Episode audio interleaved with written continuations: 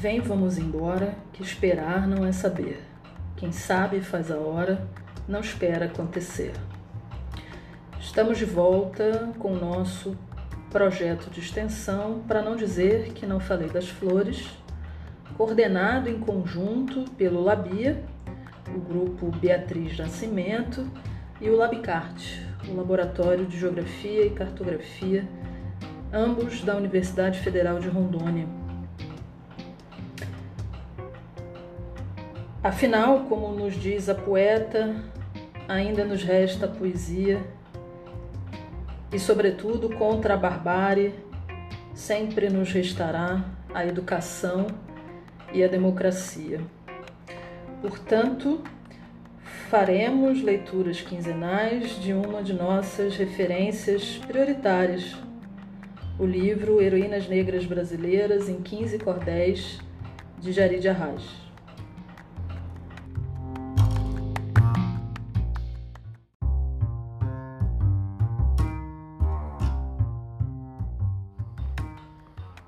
Teresa de Benguela.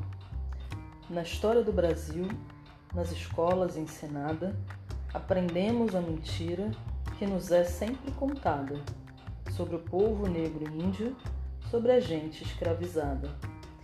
Nos contaram que escravos não lutavam nem tentavam conquistar a liberdade que eles tanto almejavam, e por isso que passivos os escravos se encontravam. Ó oh, mentira catimbosa, me dá nojo de pensar, pois o povo negro tinha muita força para juntar e com grande inteligência se uniam para lutar. Um exemplo muito grande é Teresa de Benguela, a rainha de um quilombo que mantinha uma querela contra o branco agressor sem aceite de tutela. No estado do Mato Grosso havia o Quariterê, um quilombo importante para livre se viver, cooperando em coletivo, guerreando para vencer. Zé Piolho, seu marido, acabou por falecer e Teresa de Benguela veio, pois, rainha ser, liderando com firmeza na certeza de crescer. No quilombo liderado era possível encontrar estrutura de política que seria de invejar e a administração também era exemplar. Tinha armas poderosas para lutar e resistir, com talento para forjar, se botavam a fundir, objetos muito úteis para a vida construir. As algemas e outros ferros que serviam de prisão lá na forja transformavam para outra utilização, não serviam de tortura, mas para a libertação. O quilombo tinha armas pela troca ou por resgate e com muita resistência suportavam esse embate, libertando muita gente pela via do combate. O sistema muito rico tinha até um parlamento e também um conselheiro para a rainha em embasamento, que exemplo grandioso era o gerenciamento. Além disso, ainda tinha o plantio de algodão e também lá se tecia para comercialização os tecidos que vendiam fora da quilombação. As comidas do quilombo que ali eram plantadas, divididas entre todos, também comercializadas, tudo aquilo que sobrava para vendas enviadas. Tinha milho e macaxeira e também tinha feijão sem esquecer a banana, com fins de alimentação, e as sobras, como disse, para comercialização.